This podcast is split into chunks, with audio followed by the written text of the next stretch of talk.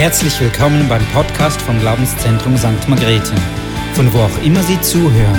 Wir hoffen, dass Sie durch diese Botschaft ermutigt werden. Ich möchte als erste Person begrüßen einen Fußballfan. Er mag Soßen und liebt diese Gemeinde. Herzlich willkommen, Patrick Nosak.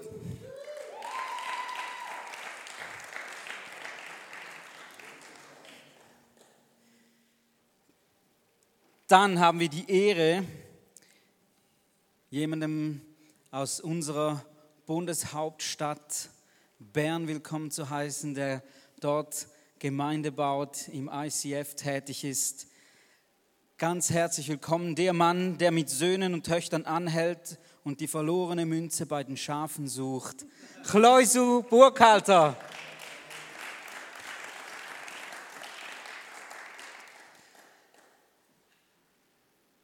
Des Weiteren haben wir einen Gast aus unserem Nachbarland, ein Missionar, der mit seiner Zielgruppe in Leserhosen die Hits der 70er, 80er und 90er aus Du bist Herr 1 bis 3 singt. Herzlich willkommen, Ivan Masalika.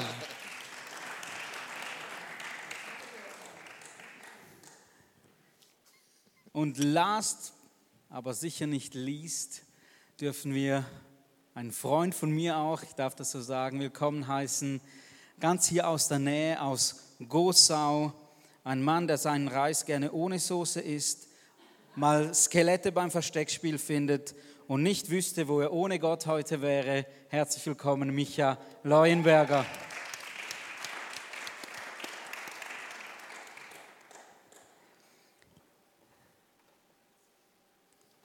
Finde das ganz, ganz spannend, diese illustre Runde von Herren. Heute haben wir eine Herrenauswahl.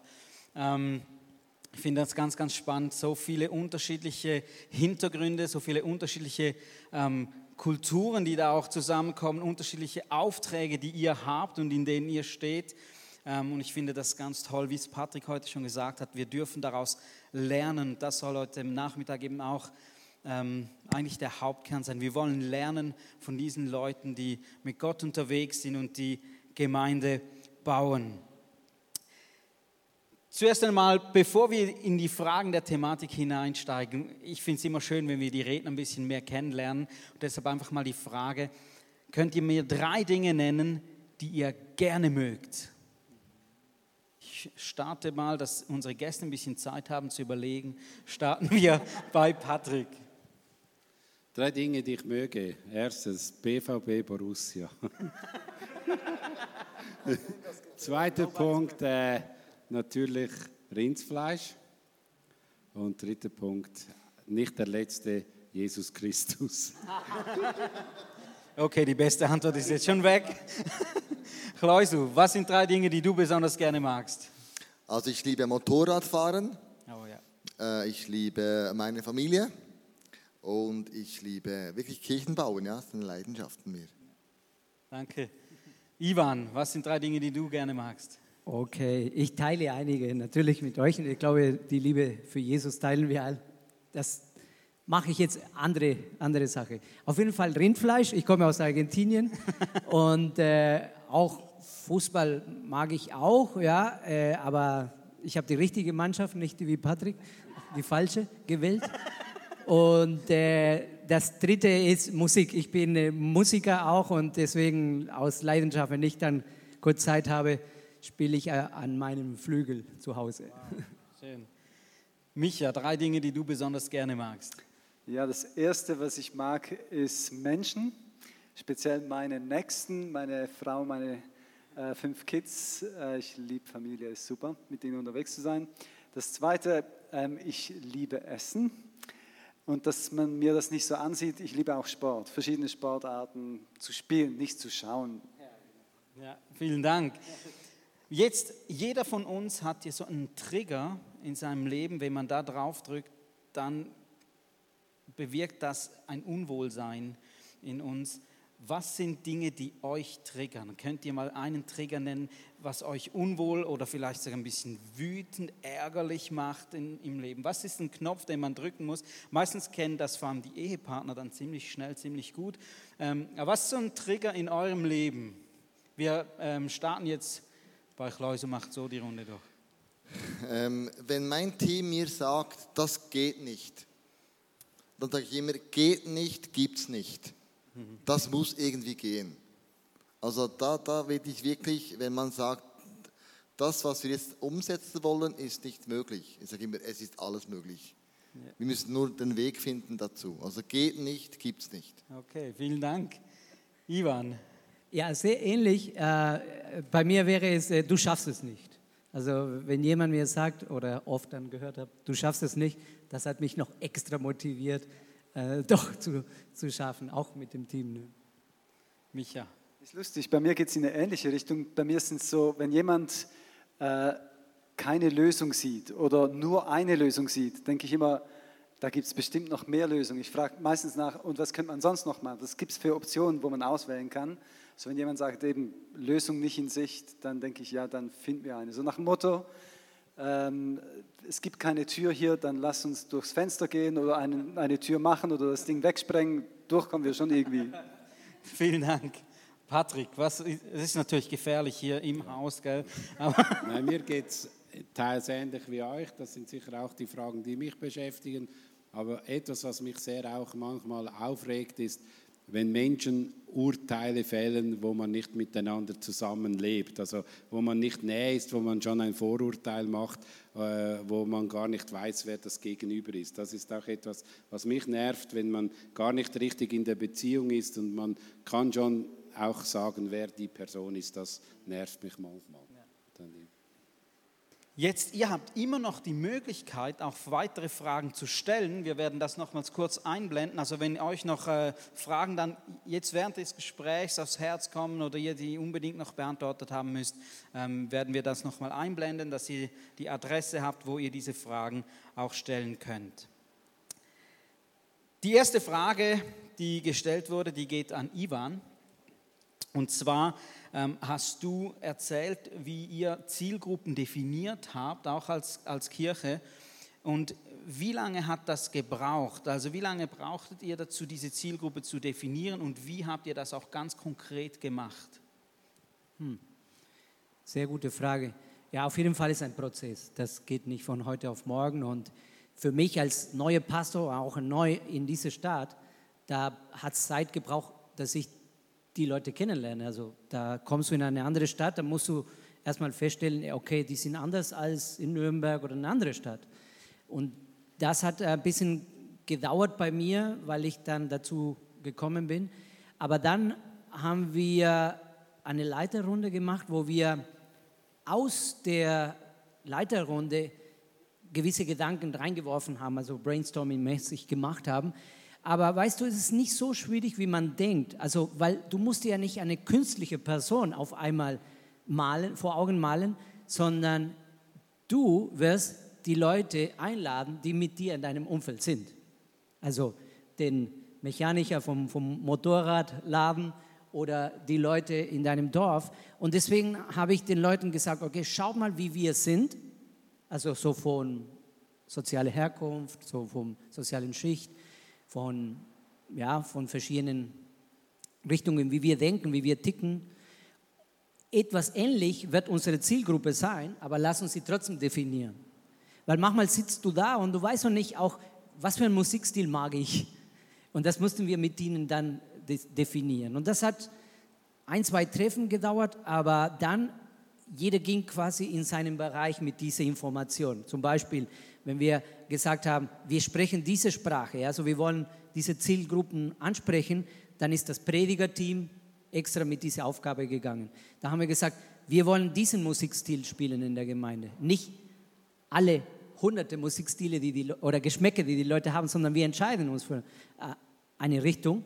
Dann musste das Lobpreisteam dementsprechend das umsetzen. Und so jede, jedes Team, jede Abteilung hat sich da Gedanken gemacht, wie erreicht mein Job, was, was wir machen, diese Person, diese typische Regensburger, diese typische Regensburgerin. Zum Beispiel einige soziale Entwicklungen aus der Stadt haben wir auch reingeworfen. Äh, Regensburg ist die, die Stadt mit der meisten Quote an Einzelhaushalte, Singles in Deutschland. Und es ist eine, eine kleine Stadt. Aber das heißt, okay, die Leute, die hier äh, leben, die leben meistens in einer Wohnung alleine.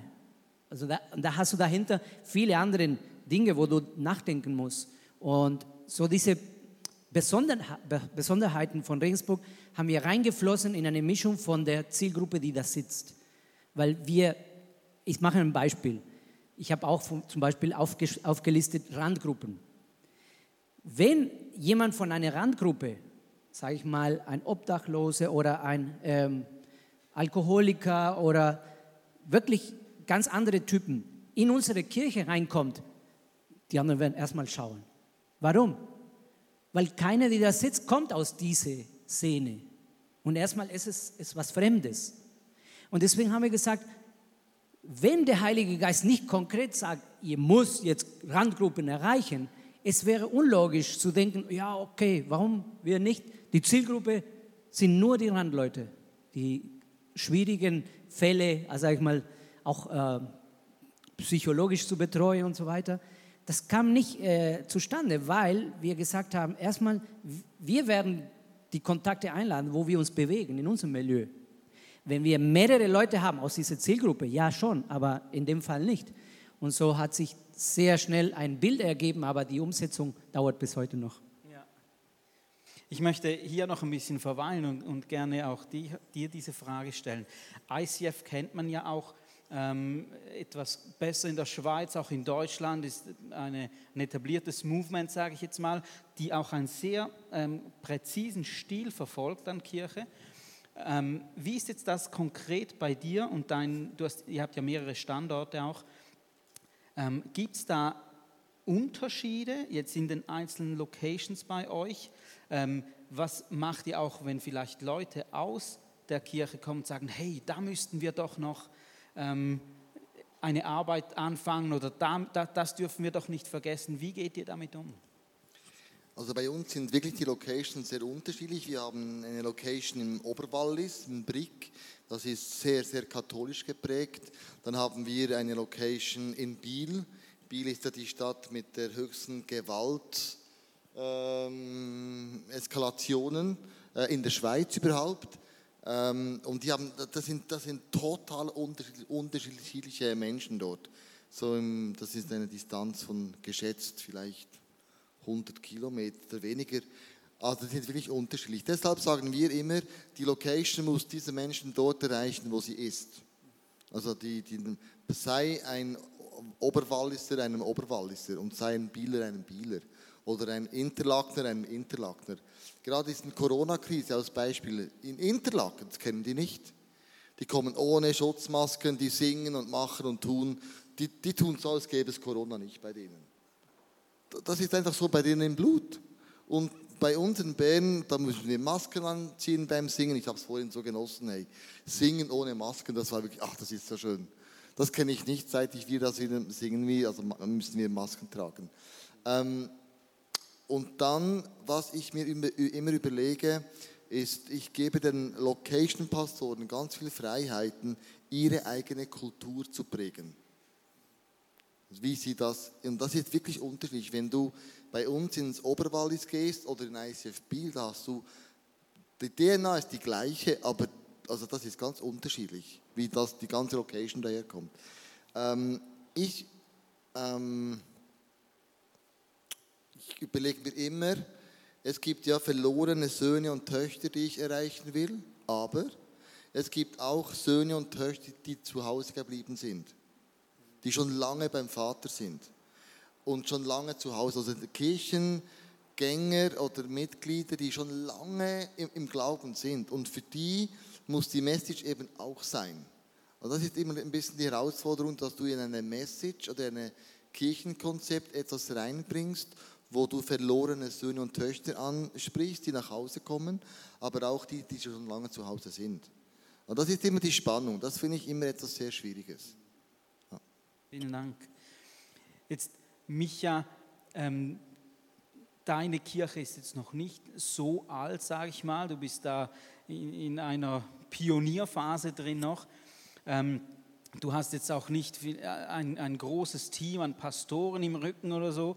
Ähm, wie, wie gehst du da vor? Hast du auch so eine Zielgruppe oder was bewegt dich darin?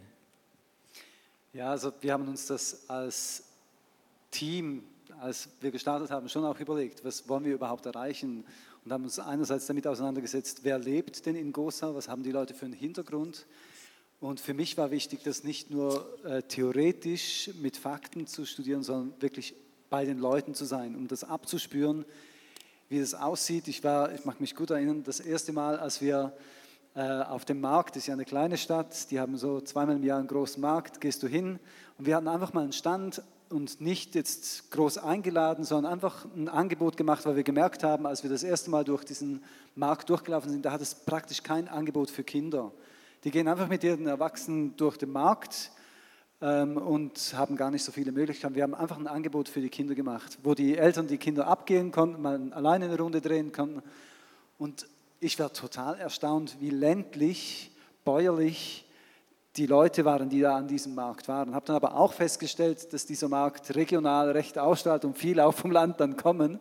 Und das war für mich eine gute Erfahrung. Ich habe zuerst gedacht, okay, müssen wir da ein bisschen ländlicher fahren auch, oder, oder ist das jetzt nicht repräsentativ? Aber es hat uns geholfen, uns mit dieser Frage auseinanderzusetzen. Und ich habe diese, diese Thematik auch immer wieder mit ins Team genommen. Wen wollen wir eigentlich erreichen? Oder was für mich dann herausfordernd war, wenn Leute kommen, die wir nicht erreichen wollen, was machst du mit denen? Wie gehst du damit um? Ähm, sendest du sie wieder aus? Merken sie selber, dass sie nicht so, oder sagst du einfach, schau, wir machen unseren Stil. Wenn du das aushalten kannst, obwohl es nicht ganz dir entspricht, okay. Und sonst, äh, wenn man ein bisschen die Gemeinden rundherum kennt, kann man das auch ja weiterempfehlen und sagen, du, ich könnte mir vorstellen, da würdest du dich wohlfühlen. Vielleicht ein bisschen wohler als hier, aber das ist so, ein Spannungsfeld, Spannungsfeld. Und was für uns auch eine Herausforderung war, wenn Leute kommen, äh, die sozial am Rand stehen, das ist für eine kleine Gemeinde, eine kleine Gemeindegründung eine Herausforderung oder auch, und das war auch eine Frage, Menschen, ähm, die einen, von einem anderen Land kommen und mit der Sprache sich schwer tun, wenn du da da hast du einfach eine Herkulesaufgabe, wenn du da denen gerecht werden möchtest und wirklich auf sie eingehen möchtest. Und vom Herz her würdest du das gern, aber von der Kapazität musst du dich wirklich fokussieren und sagen, okay, das geht und das geht nicht. Dankeschön. Patrick, wie ist das bei uns? Haben wir solche Zielgruppen oder eine Zielgruppe? Das ist eine gute Frage. Ja, wir haben sicher Zielgruppen. Wir haben uns mal entschieden, dass wir über diesen drei Ländereck arbeiten wollen oder sogar vier Ländereck, also mit äh, Liechtenstein. Aber wir haben uns immer so entschieden, dass wir, das ist auch ein Grund, weshalb wir Hochdeutsch sprechen, dass wir äh, sehr stark auch mit den Deutschen rechnen, dass sie in den Gottesdienst kommen oder auch Österreicher und den Schweizern. Also das ist mal eine Zielgruppe. Und dann haben wir auch die Generationenfragen haben wir schon auch immer wieder gesagt, aber dass wir sagen ganz spezifisch, wir wollen den oder den oder diese Person, äh, das Milieu haben wir nicht so definiert. Wir haben die Grenzen, Landesgrenzen definiert, aber nicht so stark das Milieu. Wir haben sicher auch äh, viele Ausländer, die auch noch aus anderen Nationen kommen. Das ist sicher auch noch ein Punkt, wo wir haben. Aber sicher Kinder und Familie sollten uns auch ein Anliegen sein, aber wir haben jetzt nicht den, die Person wollen wir oder das haben wir nie so definiert. Würde ich sagen, das müssen wir uns mal Gedanken machen.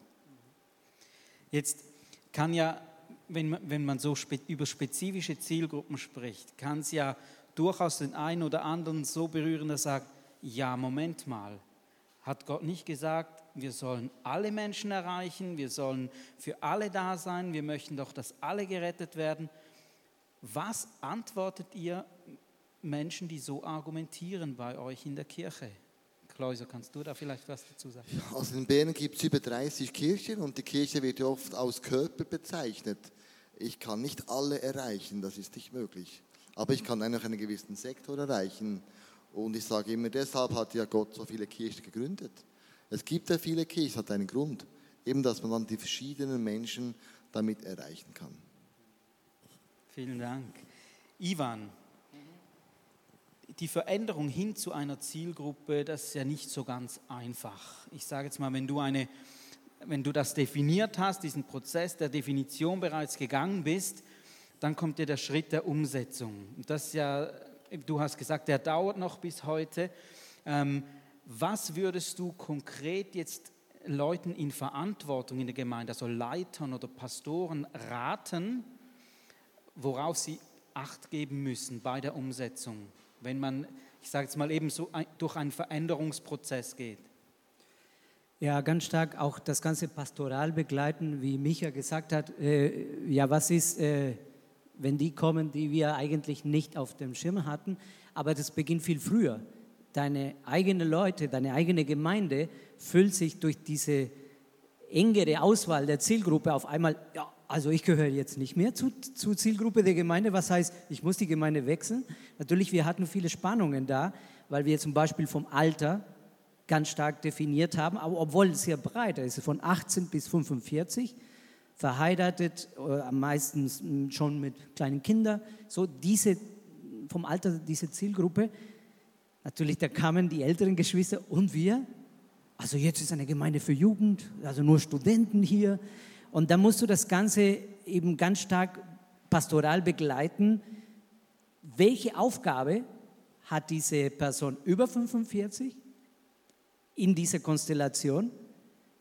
Und welche Aufgaben haben, sage ich mal, die unter 18, die, die sowieso auch mitkommen, weil die Kinder sind von den anderen?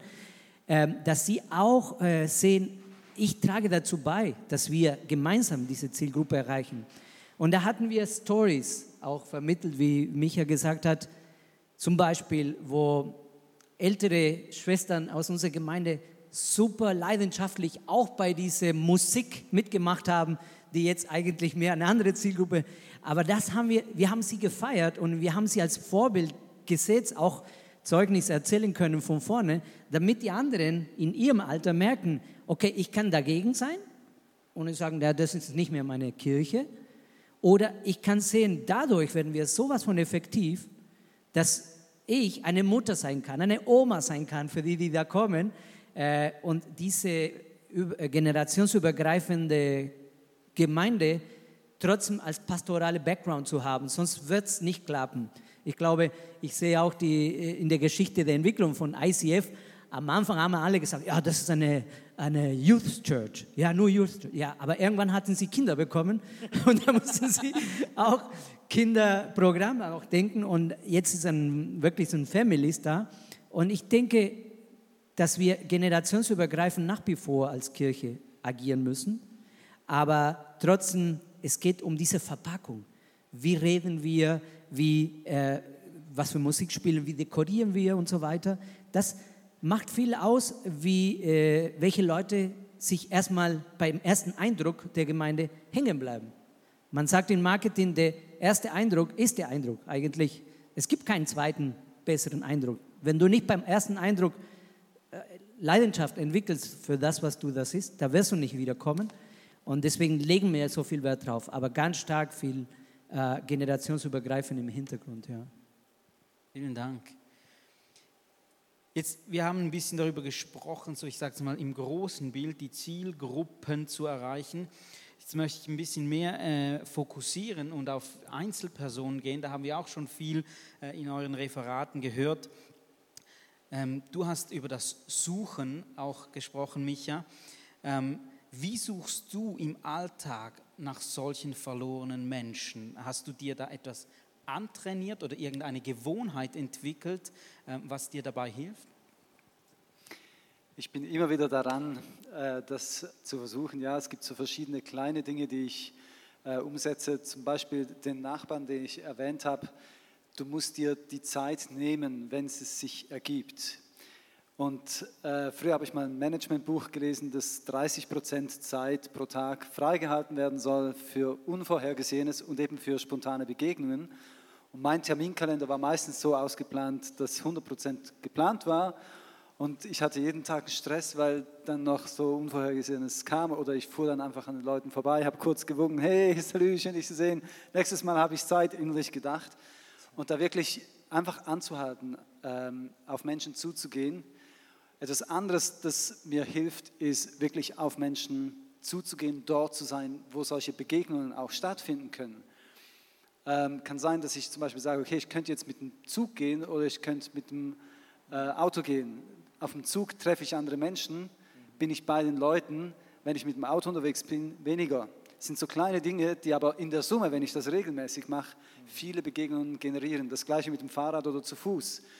Äh, oder ich habe mir vorgenommen, jetzt in Gosau einmal in der Woche einfach in ein Café zu gehen und dort zu arbeiten, statt im Büro zu hocken. Und äh, macht einen kleinen Unterschied aus, aber es sind so die kleinen Dinge, die dann helfen, dass Begegnungen wirklich möglich sind. Und dann manchmal auch einfach beten, durch die Straßen gehen, äh, Spaziergänge machen mit Gott und Menschen zu sehen.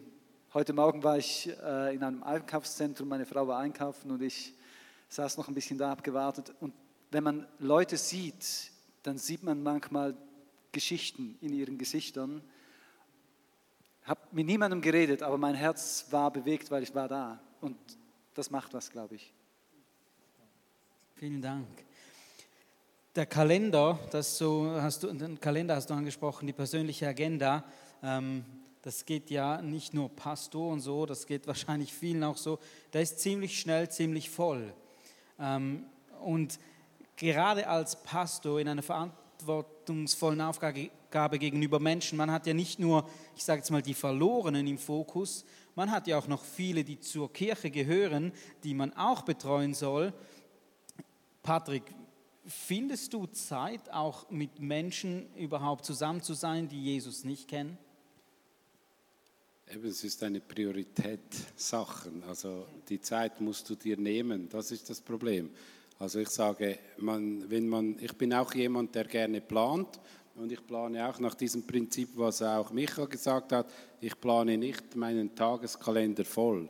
Aber was ich mir fest, was ich bei mir sehe, was mir fehlt, ist dann zu sagen, also ich plane mir Zeit ein für die Menschen, die Gott nicht kennen. Das ist das Problem. Also nicht das Problem, dass ich die Zeit nicht habe, sondern nehme ich mir die Zeit. Also ich, ich weiß nicht, der Reto Pelli zum Beispiel, der hat gesagt, äh, ich habe hab mit der Gemeinde ein Gespräch geführt und die Gemeinde hat mir gesagt, ich bin Evangelist, also ich nehme mir viel mehr Zeit für die verlorenen Menschen und das mache ich zu wenig. Also früher war es einfacher, als ich in, im Arbeitsprozess gewesen bin, da bin ich mit den Menschen zusammen gewesen, jetzt nicht mehr.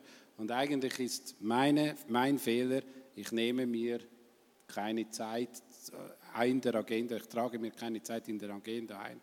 So, jetzt gehe ich raus und nehme mir einfach Zeit mit irgendjemand. Mal mit jemand Fußballspiel schauen gehen und so, das ist kein Problem. Aber das ist jetzt für mich nicht ganz bewusst, Zeit zu nehmen, so und so. Das ist für mich, das mache ich zu wenig. Das ist meine Schwäche. Ja, als Gemeindebauer Schwäche. Dankeschön für deine Offenheit. Ähm, Ivan, du als Argentinier, der nach Deutschland kam, kam die Frage rein, dem Griechen ein Grieche oder dem, eben dem Juden ein Juden, aber wo gab es jetzt für dich persönlich auch Schwierigkeiten oder vielleicht hast du auch Mühe, dich in gewissen Dingen anzupassen, weil du eben aus einem ganz anderen kulturellen Hintergrund kommst? Ja, viele. Aber vor allem, was ich gesprochen habe von dieser typischen Gemeindekultur. Da jeder Missionar hat eine Kultur von dem Land, wo er kommt, herkommt, aber auch eine Gemeindekultur. Und jede Schweizer, Österreicher, Deutsche hat auch extra noch diese Gemeindekultur, wenn du schon lange im Glauben bist. Und ich kann nur ein Beispiel geben. Zweiter, dritter Tag, wo ich hier nach Deutschland gekommen bin, da hat der Pastor mich äh, angesprochen, da wo ich dann ähm, quasi die erste Zeit mit ihm zusammengearbeitet habe. Ähm, ey, wie sieht es aus mit dir mit Bier trinken und so Alkohol trinken? Und ich, in dem Moment denkst du, okay, was antworte ich gerade? Ja? Äh, wenn ich sage, ja, ich trinke, dann gehört der zu der Kultur, die sagt, ja, Christen trinken nicht, da bin ich weg. äh, ich habe gesagt, ja, wie ist das hier in Deutschland? Ja? Nee, ich wollte deswegen sagen, weil wir trinken hier und die Leute trinken und die werden dich einladen zum Trinken. Und wenn du aus einem, einer Gemeindekultur kommst, wo Alkohol tabu ist, das, äh, äh, du wirst es schwierig hier haben in Deutschland. Ich habe ihm gesagt, nee, glaube ich nicht. Aber das habe ich tatsächlich äh, erlebt, zu, zu dem Punkt, wenn die Nachbarn äh, dich einladen und du, du sagst ständig nein. Das war jetzt nicht so stark von der Zeit, aber ich hatte einen Nachbarn in Bayreuth, ähm, der hatte wirklich Probleme schon mit Alkohol. Ja? Aber trotzdem ein netter, netter Typ und wir haben uns viel unterhalten im Garten. Aber jedes Mal, wo ich in den Garten rein, rausgegangen gegangen bin, so um 10 Uhr in der Früh, 11 da stand er schon draußen mit dem Halben und hat gewunken, hey Nachbar, komm mal rüber, wir trinken eins. Um zehn. Und das war, als ich rüber bin, dann haben wir, oder er hat nicht nur einen getrunken, und zwei oder drei. Und es, es ging so den ganzen Vormittag. Irgendwann konnte ich nicht mehr, mehr mithalten. Er sagte, ich bin für diese Kultur noch nicht so gut vorbereitet. Aber gleichzeitig zu sagen, okay, wann greife ich ein und sage, ey, du hast ein Problem. Also und da, deswegen hatte ich solche eher kulturelle Sachen, aber gemischt mit dieser typischen Gemeindesicht. Oder ein, ein Beispiel, ich habe das gerade jemandem in der Pause erzählt. Neulich war ich in Regensburg äh, auf dem Marktplatz und da ist das Rathaus. Samstag gibt es viele Hochzeiten draußen. Und die machen Fotos draußen. Und da kamen wir mit meiner Frau und dann sehen wir typisch bayerische Hochzeit, ist mit Tracht, also Lederhose, Dindel. Und dann sehe ich ja, den, den, den Bräutigam den, in Lederhose, der wird gratuliert und, und, und dann automatisch wir beide, meine Frau, wo ist die Braut? Die Braut. Die muss auch mal schön, schön Dindel haben. Es gab keine Braut. Es war ein anderer Bräutigam. Zwei Männer mit Lederhose, die sich geküsst haben, die gerade geheiratet haben. Und da waren wir mit meiner Frau automatisch, wir, sind nach, nach, wir haben nach der, nach der Braut gesucht. Warum? Eigentlich könnte einer aus der Kultur das sagen, ja, es ist normal, wenn Männer heiraten. Aber wir durch unsere, immer äh, unsere Wert, unsere Brille, wir schauen so, wie wir es immer so gehandhaben. Und ich denke, das hat nicht nur mit, mit der Kultur vom, vom Land und das deswegen für hier, für euch bestimmt interessant, sondern immer, wenn jemand lange unterwegs ist im Glauben, hat sich auch eine Kult, Gemeindekultur eingebürgert. Ja. Ich hätte, möchte da noch ein bisschen einhaken. Ähm, Klaus, du hast auch erzählt, eben dem Oberwalliser ein Oberwalliser, dem Bieler ein Bieler und so weiter. Ähm, und anpassen haben wir gehört, das braucht es ein Stück, aber wo gibt es auch Grenzen der Anpassung? Also wo, wo hört es irgendwo auf? Ähm, Ivan hat schon ein Beispiel gesagt, oder er wird vom Nachbarn eingeladen, ein, einen halben nach dem anderen zu kippen. Aber wo gibt es jetzt ich sage jetzt nicht nur im Lebensstil, sondern auch vielleicht in der Gemeinde, in der Kirche, Grenzen, wo wir uns oder wo ihr euch nicht anpasst? Also ich glaube, es gibt dann diese Grenze, wenn es irgendwie gegen die Bibel verstößt oder gegen deinen Glauben verstößt oder du dich in deinem Glauben verbiegen musst, ähm, um etwas irgendwie gut zu heißen. Und das ist auch ein bisschen die Spannung, oder? Die, für die einen ist es, ähm, geht es ein bisschen weiter als für die anderen. Aber ich glaube, die Grenzen sind schon, do, sind schon da, wo, wo die Bibel sagt, bis hierher und nicht weiter. Oder wo auch der persönliche Glauben oder auch die Entwicklung, wo man drin ist oder wo man aufgewachsen ist, das dann ein bisschen ähm, in die, die Grenzen auch, auch schließt. Also ich glaube, wo man dann ein schlechtes Gewissen bekommt, wo es der Person nicht mehr gut geht, wo das Gefühl irgendwie oder der persönliche Glauben strapaziert wird, das sind dann schon diese Grenzen, die man auch respektieren muss und sagen, okay, bis hierher geht's und nicht weiter. Und für die einen ist eben mehr, für die anderen weniger. Das ist das Spannungsfeld, wo man dann drin steht. Und ich denke, da muss man dann eben auch die Größe haben und sagen, okay, für diese Person geht es bis hier und für die andere geht es aber noch einen Schritt weiter. Und das ist dann aber auch okay. Da muss man dann nicht sagen, okay, hier ist die Grenze für alle sondern beide Personen müssen dann die Größe haben, okay, bei mir, bei mir hört es hier auf, bei den anderen aber eher da. Das ist dann die Spannung, die man aushalten muss.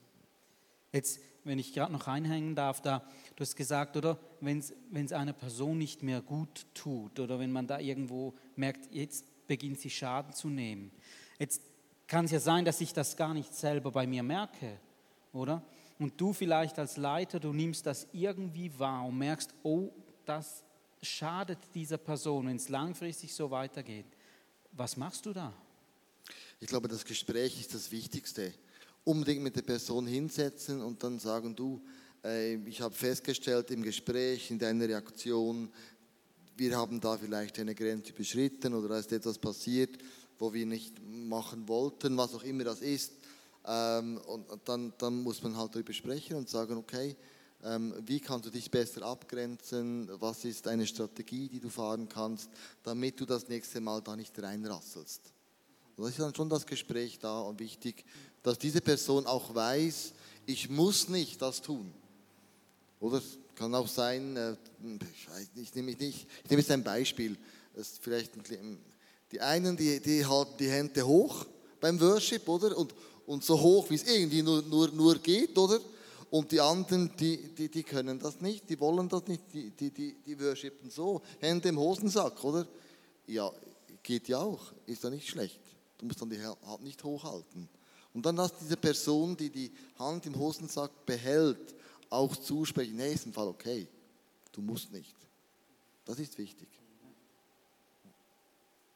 Wir haben vorhin darüber gesprochen, ähm, was Ivan Leitern oder Pastoren rät, wenn es um diesen Veränderungsprozess geht, wo man eben vielleicht eine Zielgruppe definiert hat und sich dahin bewegen möchte. Jetzt gibt es ja aber auch die andere Ebene. Jetzt gibt es ja die Ebene der Kirchenbesucher und der, der Mitarbeiter in einer Kirche. Micha, du bist auch in so einem Prozess drin. Wie schaffst du es, Menschen damit hineinzunehmen, dass sie dich in diesem Prozess unterstützen, ihn zuerst einmal vielleicht akzeptieren dann dich auch, auch mittragen, weil alleine schaffst du das ja nicht. Du musst die ja irgendwie mitziehen in diesen Prozess, oder? Das ist eine sehr gute Frage. Ähm, ich schaffe es nicht, also nicht immer. Ähm, und es ist manchmal auch äh, mit Konflikten behaftet, weil ja, es sind Zielkonflikte. Die eine Person möchte vielleicht eher so und die andere in diese Richtung. Und obwohl ich nicht sehr konfliktfreudig bin, sind Konflikte für mich in diesem Fall auch Chancen, weil es dann zum Thema wird, wie du gesagt hast, und Gespräche in Gang kommen können. Äh, schwierig wird es dann, wenn Personen mit den Füßen abstimmen und gar nicht mehr da sind und so zum Ausdruck bringen, dass ihnen etwas nicht gepasst hat, oder, aber vielleicht hätte man eine Lösung finden können im Gespräch. Ähm, und ich denke sicher, das persönliche Gespräch ist sage jetzt mal, am, am besten, aber auch Kommunikation von vorne erklären, warum.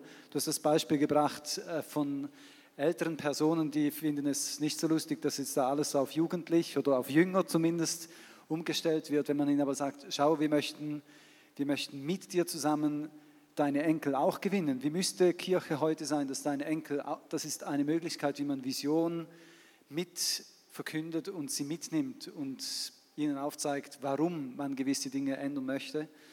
Und das kann helfen im persönlichen Gespräch, aber auch in der Gruppe. Und ich glaube, entscheidend ist auch, dass man Leute hat, die einem nahestehen. Dann kann man nicht mit allen ein persönliches Gespräch führen, die einem verstehen, die das Herz kennen, die das Warum hinter dem, was machen wir, kennen und auch mit anderen darüber reden können, das multiplizieren können. So ein starkes Team, das geeint weiß, was es will und warum es das möchte, ist sicher sehr hilfreich, egal ob klein oder groß. Jetzt gibt es ja eben dieses Spannungsfeld. Ich, ich, ich äh, arbeite da mit diesen Menschen zusammen. Ich möchte, dass sie diese Vision, diese Ausrichtung mittragen können. Ähm, und gleichzeitig haben sie vielleicht auch etwas andere Vorstellungen, was dann zu Spannungen führen kann. Ich weiß nicht, Ivan, das hast du vielleicht auch erlebt in dem Prozess, den ihr äh, durchgeht. Wie gehst du mit diesen Spannungen jetzt, jetzt ganz konkret um, wenn, wenn Menschen auf einmal möchten ihren, ihr Ding durchziehen, obwohl man sich eigentlich geeinigt hat? Wie schaffst du sie wieder einzugliedern oder was sind allenfalls auch Konsequenzen aus, aus diesen Spannungen? Ja, ich denke, die Vision, die gerade angesprochen worden ist, ist total wichtig, dass sie wissen, äh, okay, was wollen wir überhaupt? Wo wollen wir hin? Zielgruppe gehört dazu, aber es ist nur ein, ein Punkt. Wichtig ist erstmal diese Grundausrichtung, wie Paulus es gesagt hat, ich mache das, um Menschen zu gewinnen in, in erster Linie. Wenn wir das äh, definiert haben, glaube ich, dann lasse ich ziemlich viel Freiraum für Kreativität der einzelnen Leute. Dass ich nicht sage, schau mal, das wollen wir erreichen und ich will das so und so und so mit zehn Schritten der Umsetzung, sondern ich überlasse ihnen die Umsetzung. Dass sie ihre, ihre Form, wie sie das machen würden, dann reinbringen, weil ich weiß sowieso, dass sie das sowieso besser machen werden als ich in manchen Aspekten. Ähm, zum Beispiel, wir haben ein großes äh, Bauprojekt aktuell und ich bin nicht gut mit Finanzen. Deswegen, ich bin froh, dass ich ein Expertenteam zusammengerufen habe, wo wir das Ziel ganz klar gesagt haben, ja, wir wollen ein, ein neues Gebäude für uns haben, aber grundsätzlich aus, ein soziales Werk daraus machen für die Gesellschaft. Wie kriegen wir das hin? Topt euch aus, denkt doch was aus. Wir sehen uns in einem Monat und ihr bringt mir Ideen und dann schauen wir weiter. Und ich glaube, wenn du solche Prozesse Schritt für Schritt mit den Leuten machst, du hast sie dabei, weil sie sind Teil davon. Ey, ey es war meine Idee übrigens damals. Da, und die fühlen sich, ja, das war deine Idee.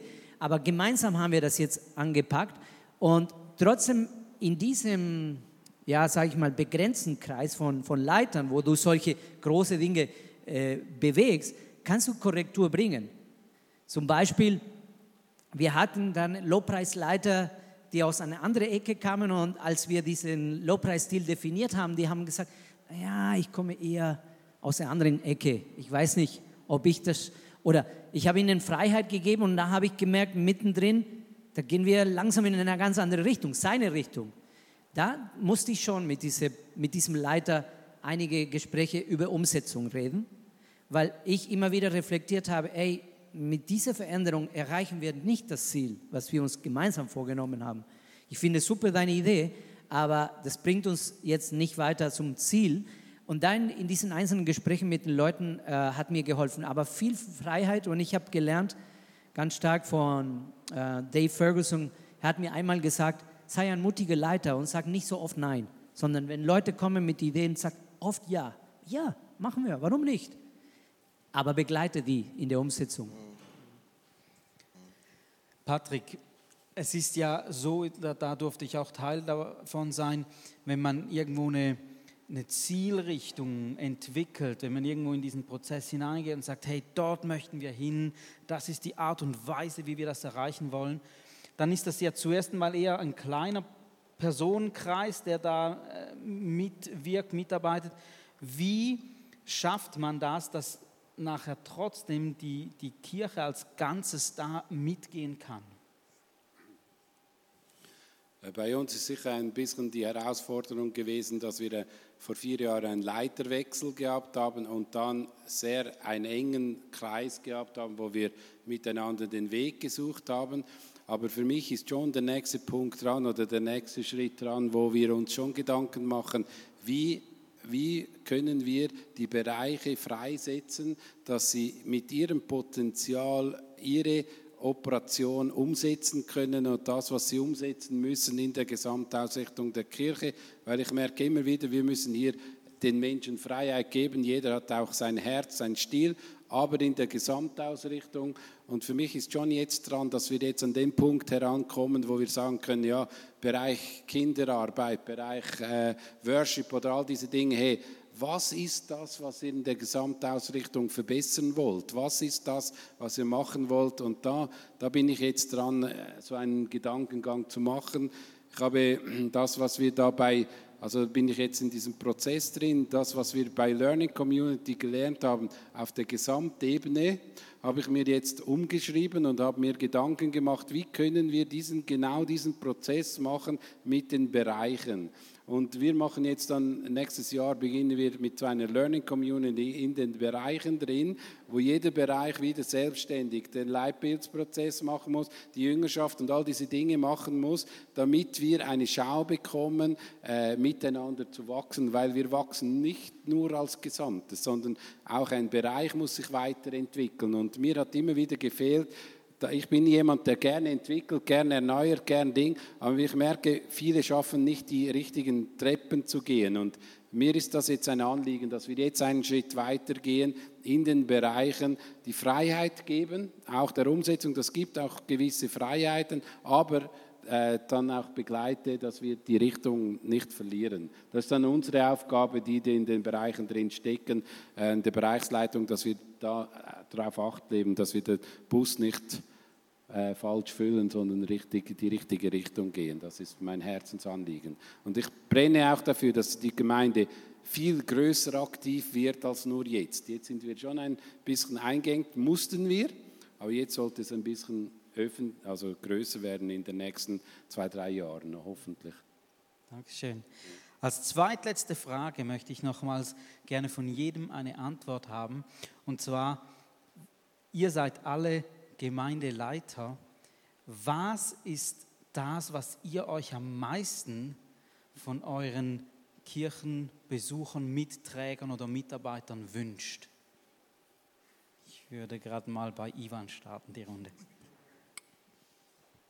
Vertrauen, also dass, dass sie uns vertrauen, dass das, was Gott gegeben hat, tatsächlich äh, machbar ist und dass auch wenn es eine große Vision erstmal erscheint, dass, dass Gott auch das, äh, das Ums, die Umsetzung auch schenkt. Ja? Aber eben, das hat mit dem Punkt vorher, wie kommuniziere ich das? Ich würde sagen, bitte Leute, glaub mir, glaub mir, es, es wird geschehen. Es, wir werden das schaffen, wir werden unsere Stadt erreichen, wir werden eine, eine Kultur etablieren. Darüber möchte ich morgen in meinem Workshop ein bisschen reden die, diese christliche Kultur, die wir heute angeschaut haben, versus Jesus Culture, also die Reich Gottes Kultur. Das sind auch gewisse Grenzen, die uns dann gesetzt sind. Ähm, aber dass wir auch so ein Shift schaffen in der Gesellschaft. Weil wenn wir in einer Stadt, in einem Ort sind, aber nach Jahren hat sich in dieser Stadt nichts verändert, in diesem Dorf, wozu waren wir da? Und da brauche ich Vertrauen von meinen Leuten, dass sie sagen, ey, glaub mir, wir können das machen, ja, mit Gottes Hilfe. Was wünschst du dir, Micha? Ja, als erstes ist mir eine Liste von Dingen in den Sinn gekommen, die ich cool fände, wenn alle sie machen würden. Und dann habe ich mir so überlegt, nee, ich glaube, was ich mir wirklich wünsche, ist, dass sie Gott besser kennenlernen und ihn noch mehr lieben lernen. Ähm, dass diese Motivation oder das, das Herz zunimmt und aus dem heraus werden sich die Dinge entwickeln, die wirklich dran sind. Und ja, da wünsche ich mir wirklich, ich rede natürlich auch davon, weil bei uns sind auch einige dabei, äh, bei denen ich mich frage, warum, warum seid ihr hier? Weil die haben mit Gott und so wirklich nicht viel am Hut, aber die fühlen sich irgendwie wohl, kommen und äh, ja, dass die wirklich Jesus kennenlernen und dann wird sich das schon regeln, was dann in ihrem Leben noch nicht in Ordnung ist und was, was sie dann für gute Werke dafür tun können. Patrick, was wünschst du dir? Ich wünsche mir, dass die Menschen mit ihren Begabungen und mit ihren ja, Fähigkeiten, die Gott ihnen geschenkt haben, Gott dienen und ihm die Ehre geben und dass dieser äh, dass wir ein, ein Bild bekommen voneinander, dass wir im Leib drin jeder andere Fähigkeiten und Begabungen hat, dass wir äh, äh, als Ergänzung zusammengestellt wurden. Ich wünsche mir, dass wir hier nicht in einen Konkurrenzkampf kommen mit der Unterschiedlichkeit, sondern in ein, eine Ergänzung, die freisetzend wird. Das wünsche ich mir so von der Kirche, dass wir einander freisetzen und Freude haben können, wenn jemand besser ist dort, wo ich Schwächen habe. Dass jemand äh, viel mehr kann als der andere und das wünsche ich mir noch viel mehr. Also da hoffe ich, dass wir da die Kirche mal so richtig freisetzen könnten für das Denken. Es wurden schon viele tolle Sachen gesagt. Chloe, gibt es noch was, was du dir wünschen würdest? Genau dasselbe wie du. Wirklich, das finde ich auch. Also wenn, wenn man die, die Kirche aus Braut Jesus anschaut und sagt, hey, das ist wirklich, das ist das Tool, das Gott geschaffen hat, um diese Welt zu erreichen, dann bekommt Kirche einen anderen Stellenwert. Und wenn ich dann mit meinen Begabungen und mit meinen Leidenschaften, auch in meinen finanziellen Möglichkeiten, dieses Reich voranbringe, ähm, dann, dann haben wir alle gewonnen. Und ich denke, dann wird die Kirche größer, ähm, wird bekannter, hat einen Einfluss auf die Gesellschaft und verändert dann schlussendlich die Gesellschaft auch. Und ich glaube, es beginnt in der Sicht, was ist Kirche eigentlich in Gottes Augen. Vielen Dank. Ich habe gesagt, das war die zweitletzte Frage. Die letzte Frage geht nämlich noch an Kleusel. Was für ein Motorrad fährst du? Was für ein Motorrad fährst du? Also ich hatte bis vor kurzem einen Harley gefahren und jetzt habe ich den eingetauscht, äh, verkauft. Jetzt fahre ich einen, einen BMW 1200 GS.